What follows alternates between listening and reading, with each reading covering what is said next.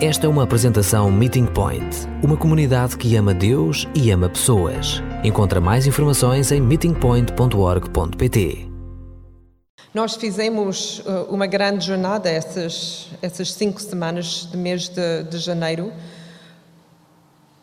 Eu um, apreciei muito essa, essa viagem que nós fizemos desde, desde o início uh, o bom arranque do ano novo para renovar a nossa compreensão e nosso interesse em orar, sem cessar e em todos os momentos. E falamos em, em quatro, quatro um, oportunidades ou situações ou até sentimentos que nós temos que pode ajudar ou impedir o nosso desejo de orar. Momentos de aflição, uh, tempo de desespero ou quando estamos em sucesso ou quando estamos desconfortável.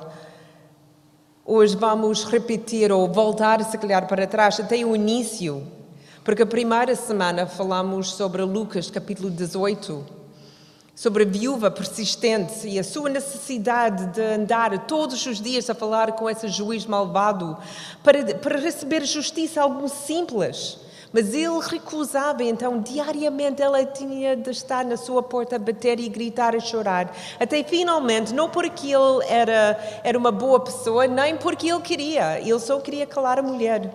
Então ele desistiu e deu a justiça a essa mulher. A lição que aprendemos é: até quando não apetece mais orar, nós devemos orar na mesma.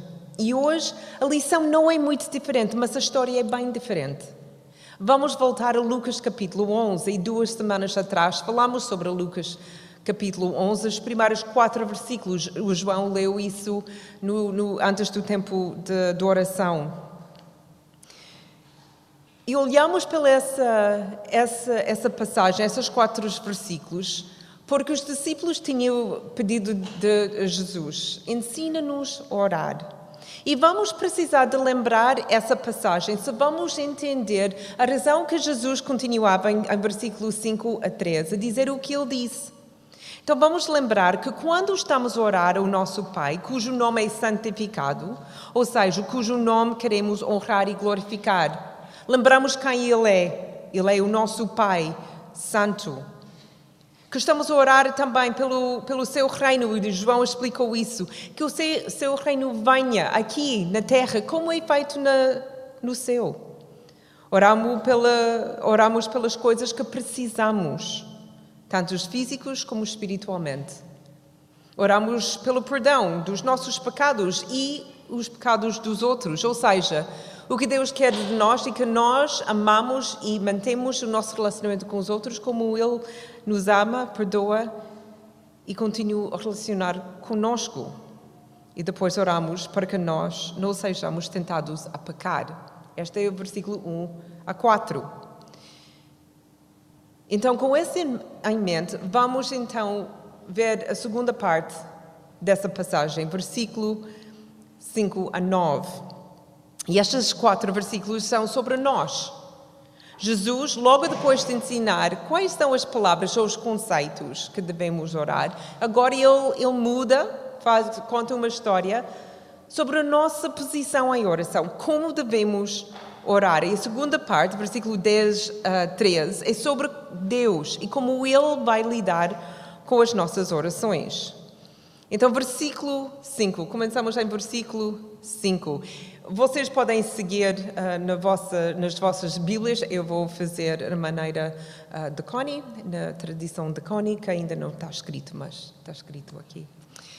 Vamos imaginar, quando Jesus começa essa história, que conseguimos colocar-nos na história. É uma história realmente engraçada, nós não devemos levar essa história muito a sério. Eu acho que as pessoas, quando eles estavam a ouvir, estavam a rir porque a história é incrível. É maluco, porque ninguém na sua, na sua mente certa ia fazer o que esse amigo fez. Imagina, vocês estão na vossa casa, é meia-noite. Eu, eu já estou na cama a, partir de meia-noite, mas se calhar vocês ficam acordados e, e de repente alguém bate na porta. Abrem a porta e é amigo vossa, que estavam a fazer uma grande viagem e de repente decidiu de passar pela vossa casa. E como bom amigo, tu tens de oferecer hospitalidade. Mas tem sido uma semana muito longa e não tiveram tempo nem de limpar a casa, nem de fazer compras. E tu sabes, ele não, mas tu sabes que tu não tens nada em casa. O que jantaste, jantaste tudo, nem um pedaço de pão.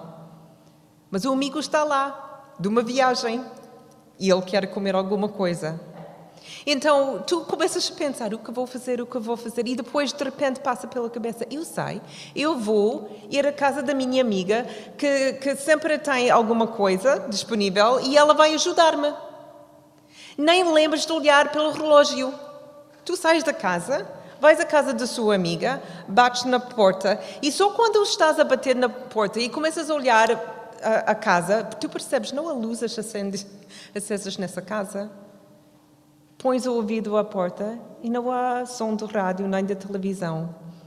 Passa pela cabeça rapidamente que se calhar eles estão noutra sala qualquer onde não consegue ouvir, mas tu sabes que eles estão a dormir, tu sabes. Mas tu tens esse amigo em casa e já estás na porta. Então o que fazes? Bates com um pouco mais força. E depois um pouco mais força. E no final estás a bater muito, com muita força na porta. Tu sabes que eles não vão conseguir dormir mais. E tens razão. O teu amigo acorda, ou a tua amiga acorda, chega à porta, abre a porta e atrás é a esposa ou a esposa diz, com a, a, a cara mesmo zangada. O que tu queres? O que tu queres? É meia-noite. E tu dizes, opa, e sim, esse amigo chegou à minha casa, eu não estava a esperar para, para amigo, não tenho nada em casa, só preciso pão. Tu precisas pão? Ao meia-noite? Estás maluco? Bateste a minha porta à meia-noite só para pedir pão? Vai para a cama, eu vou para mim e esquece e começa a fechar a porta. Mas tu pões o pé na porta e dizes: Olha, mas esse amigo não é amigo qualquer. Este amigo é muito importante na minha vida. E fez uma grande viagem só para chegar à minha casa. Eu não posso voltar à minha casa sem alguma coisa. A mulher está cada vez mais zangada, as crianças começam a chorar e o amigo, de repente, dá a volta, vai à cozinha e, e volta com pão e qualquer outra coisa que tu consegues imaginar que vais precisar. Quem faria isso? Obviamente, amigos volta a casa para dar hospitalidade ao seu amigo, mas na realidade, a história é louca. Parece tão intrusiva, tão, tão mau, tão audacioso.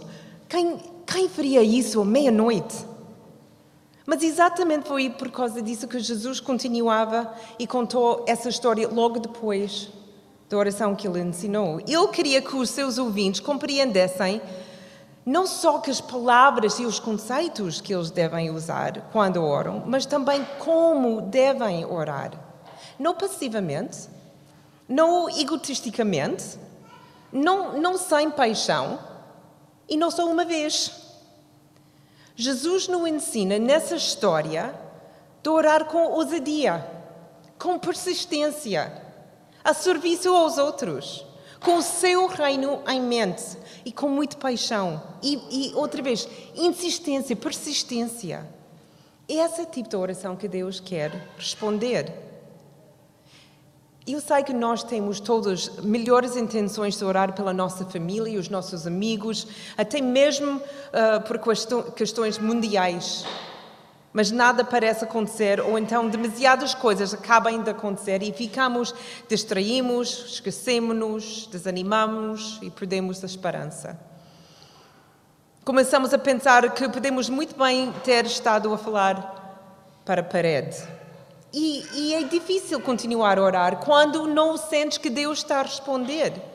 E, e comece, começamos a, a, a, ter medo que, se calhar, Deus nunca vai responder. Será que Deus não nos ouve? Será que Ele não se importa? O nosso tema de hoje é apoia-te nele ou apoia-te em mim. Mas, mas podemos apoiar-nos em Deus quando parece que Ele não responde e se cairmos? Essa, essa semana foi mesmo muito importante para mim esse tema. Porque eu gosto de orar. Eu tenho um jornal onde escrevo todas as minhas orações. Mas tenho uma tendência horrível. Oro mesmo especificamente e consistentemente durante uma semana para alguma coisa e depois tem a tendência de deixar isso cair. E esquecer sobre a pessoa, sobre o assunto, e só de, semanas ou, ou, meses depois que lembro-me, oh, é verdade, estava a orar pela situação, ou fico desanimado. Tenho vários amigos que quero ver conhecer Jesus. Mas depois, meses, e em muitos casos, anos, e não vejo mudança nenhuma, penso, se calhar vou desistir. E Jesus, conhecendo o, no, o nosso coração, queria ensinar essa história e essa lição e importância de não desistir. Que quando começamos a orar, Deus já está a ouvir e já está a responder, mas o seu timing é ligeiramente diferente do que o nosso. Então, se nós devemos orar assim, com tanta paixão, com tanta ousadia, o que nos leva a orar assim?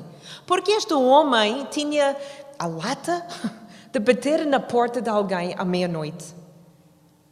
A única razão que ele fez o que ele fez é porque ele tinha uma necessidade. Uma necessidade que a nossa cultura não faz muito sentido, mas na, na, na cultura deles, hospitalidade era essencial. Não era apenas uma coisa boa a fazer, fez parte de, de, de tudo, da cultura. Tu tinhas de aceitar alguém que ia visitar-te e tinhas de, de dar comida. Então, esse homem, na sua cabeça, tinha uma necessidade muito além de descanso ou dormir. E acredito que também nós oramos mais e com mais zelo quando nós percebemos que nós temos uma necessidade. Esta homem precisava pão, mas não era para, para alimentar a, a, a si mesmo ou nem a sua família, era em serviço do outro. Voltamos ao capítulo, ao versículo 1 a 4. Quando oramos, oramos pelo reino de Deus. Ser efetiva e mexer na terra como no céu. Quando oramos e quando queremos que Deus responda às nossas orações, nós não devemos orar pelas coisas são nossas. Não quer dizer que, que nós não podemos orar pelas coisas nossas. Mas oramos pelas coisas no reino. Para ver o reino crescer.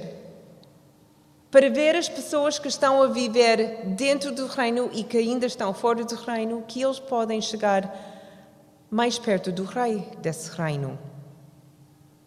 Eu sei que não é fácil pedir ajuda das outras pessoas. Temos de nos humilhar muitas vezes. Eu imagino que na história, se essa história era verídica e não era, essa pessoa, o homem que tinha de bater na porta do seu amigo, tinha de deixar cair um pouco do, do orgulho. Não é fácil chegar à casa de alguém à meia-noite e bater na porta. Pode ser pouco audacioso, mas ele fez na mesma. Pode também parecer que somos irresponsáveis, porque ele não tinha pão em casa. E quando às vezes oramos, ou precisamos de orar, sentimos o mesmo tipo de impedimento. Perguntamos-nos se nossa, nossa, nossa necessidade é importante para Deus. Se calhar eh, a oração dessa pessoa é mais importante, vale a pena orar? pelo esse assunto. Não é muito uh, ousada de pedir o Criador do mundo para alguma coisa tão pequena como a minha saúde, ou pela, pela minha conta bancária, ou, ou, ou para o meu amigo. Não outras coisas maiores e mais importantes para Deus. Eu, se calhar, não devemos orar porque eu deveria ser mais responsável com as coisas que já tenho. Se calhar não precisava de orar, se tinha tido mais, mais coisas em mão ou mais, usar mais os meus dons na forma correta. Há muitas coisas que diz, não vou pedir ajuda de Deus, se calhar não é meu lugar. O homem nessa história tinha uma necessidade. Ele não tinha os recursos disponíveis para ajudar o seu amigo. Mas ele conhecia alguém que tinha. E essa história ensina-nos que coisa grande ou coisa mais pequena, nós podemos bater na porta do céu. E podemos bater na porta do céu é porque nós sabemos quem vai responder a porta? Quem vai abrir a porta? Alguém que tem os recursos que são necessários, alguém que tem muito mais capacidades que nós. Nesse amigo não tinha o que ele precisava para apoiar e ajudar o seu amigo. E note que ele não, não ficou e, e saiu da sua casa para vizinho. Foi para a casa do seu amigo. Muitas vezes tentamos virar para a ajuda das pessoas como nós, que, nós, que, que não, também não, não, não têm os recursos necessários. Em vez de andar à porta de alguém que tem a capacidade, que tem os recursos, batemos na porta de Deus encontramos a nossa ajuda em Deus.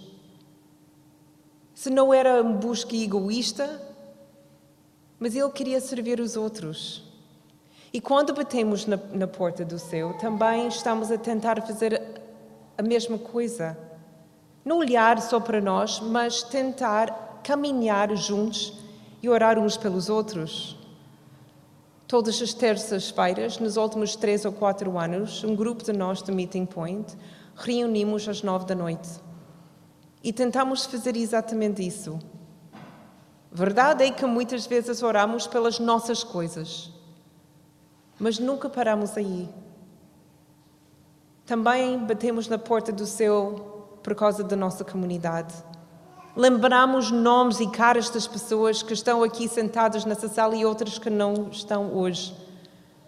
Oramos pelo nosso país, oramos pelo nosso continente, oramos pelo nosso mundo. E a única razão que fazemos isso é porque nós sabemos que em todos esses assuntos nós não somos capazes de fazer qualquer coisa para ajudar. Eu não consigo curar ninguém. Eu não consigo financiar o mundo. Eu não sei como curar Covid. Eu não sei como parar a guerra entre a Ucrânia e a Rússia. Eu não sei como parar a pobreza mundial, mas eu sei quem sabe e quem consegue.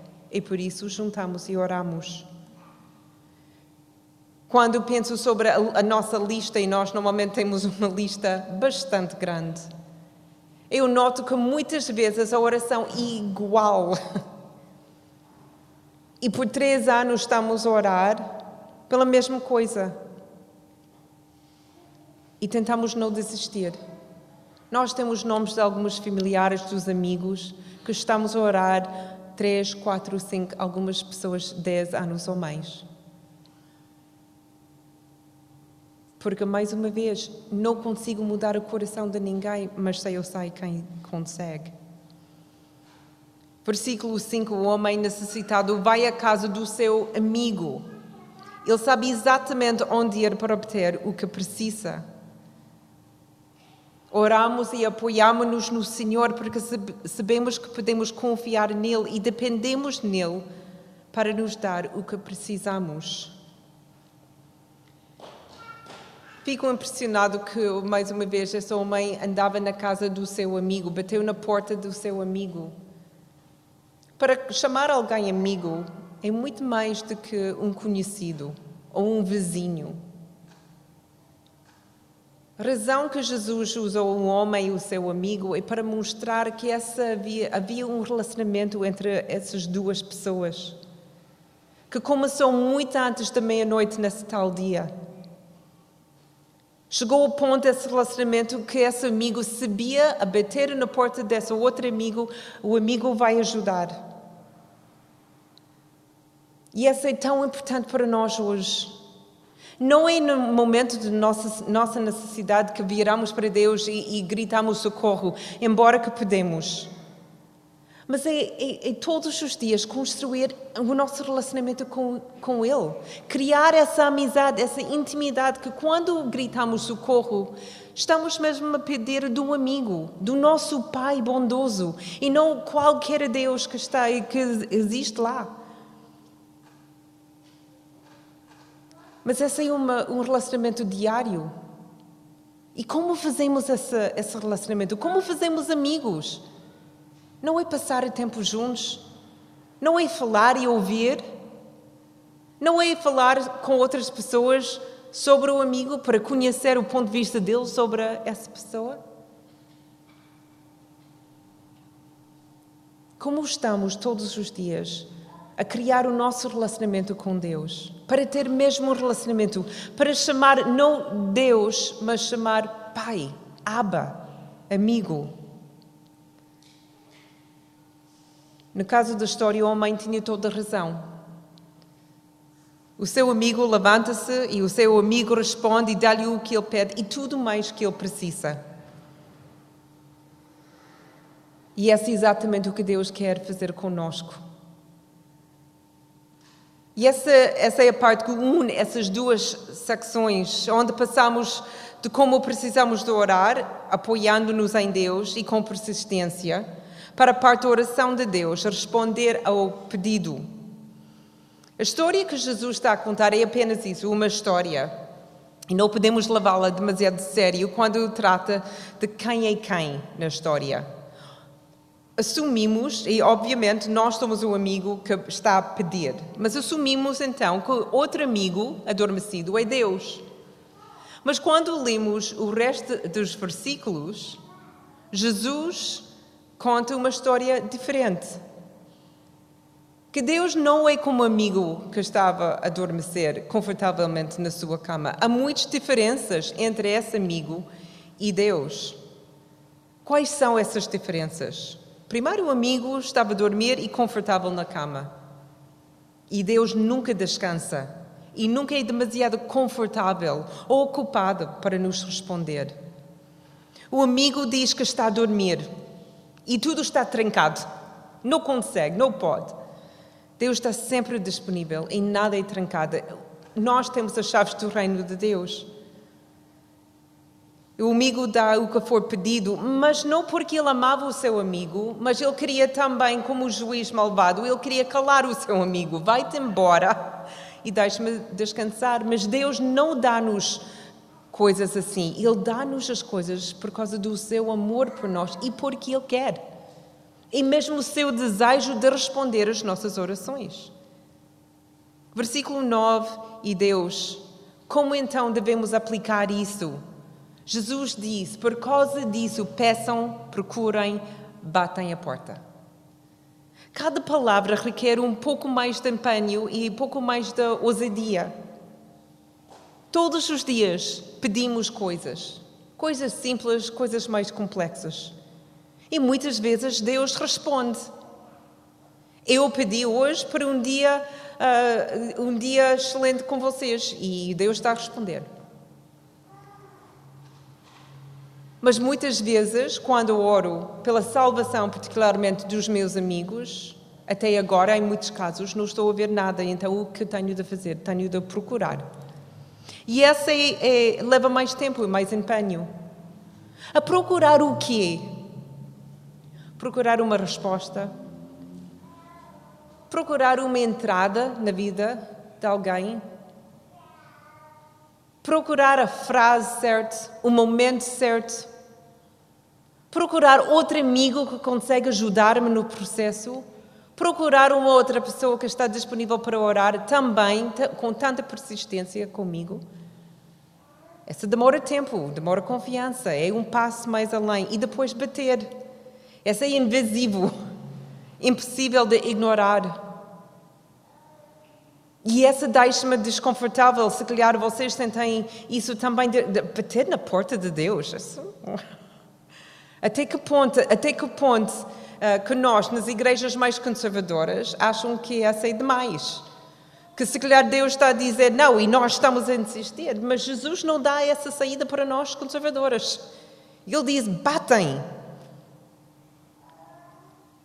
Mais uma vez, versículo 1 a 4, dá-nos essa ajuda. Estamos a orar pelo Pai Santo, pelo seu reino, pelas nossas necessidades, pelas outras pessoas e pela tentação.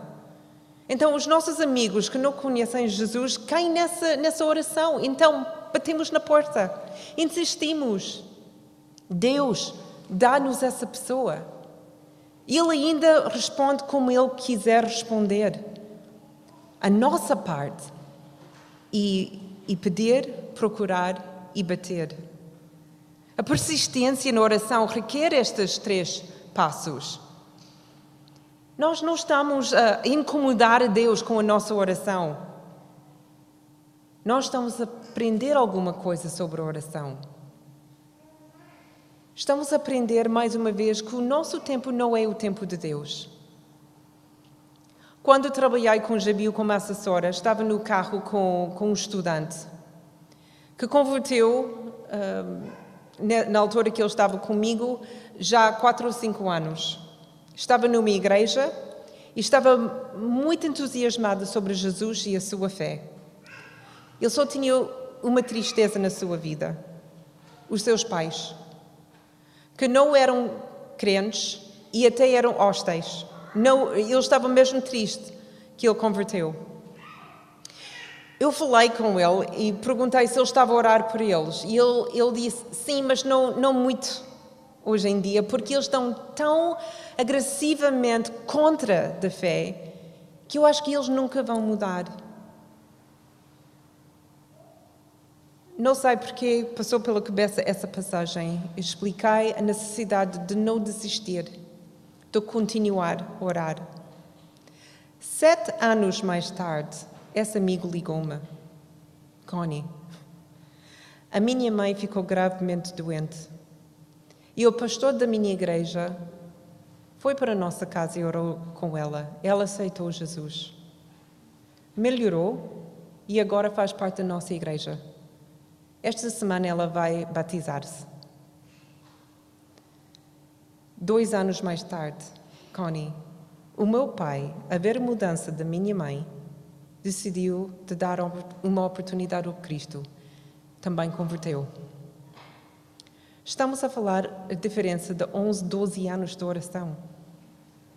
O, o timing de Deus não é o meu timing.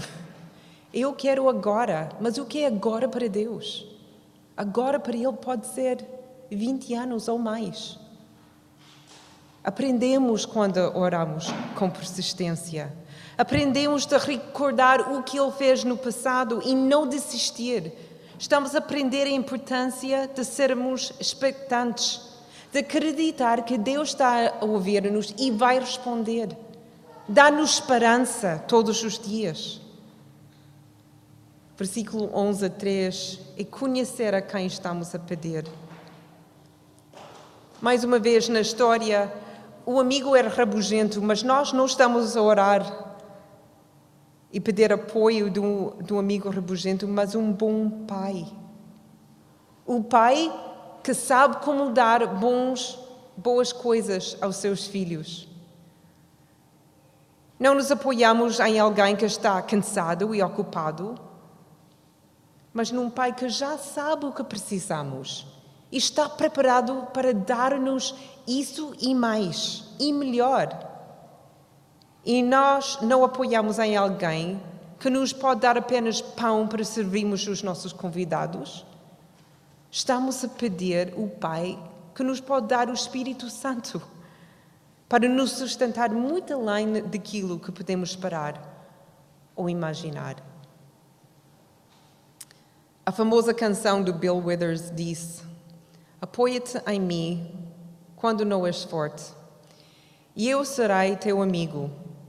Eu ajudo-te a continuar, pois não vai demorar até eu precisar de alguém para me apoiar. Mas Jesus diria: Apoia-te em mim sempre, quando não fores forte e mesmo quando fores. Eu sou mais do que um amigo, eu sou um pai. Eu sou o teu pai. Eu não te ajudarei apenas a continuar, eu vou carregar-te. Por isso, apoia-te em Jesus. Ele pode lidar muito bem com o peso do, tua, do teu coração, da tua preocupação, das tuas esperanças, dos teus sonhos, dos teus planos, das tuas paixões. Ele sabe hoje o que precisas. Ele conhece todas as necessidades daqueles em que estás a pensar.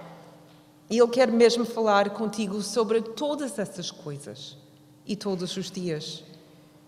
Ele não se cansa de ti, ele não ficará frustrado se continuares a pedir a mesma coisa sempre. Ele quer que sejas persistente, paciente, esperançoso e ansioso para receber os bons presentes que Ele está a trazer. Portanto, pedes e se Ele não responder, procura. E se ainda não consegues ver uma resposta, bate a porta e continua a bater a porta. Pois o que pede recebe, o que procura encontra, e a quem bate a porta está-se a abrirá. Apoia-te em mim? Não. Apoia-te nele diariamente.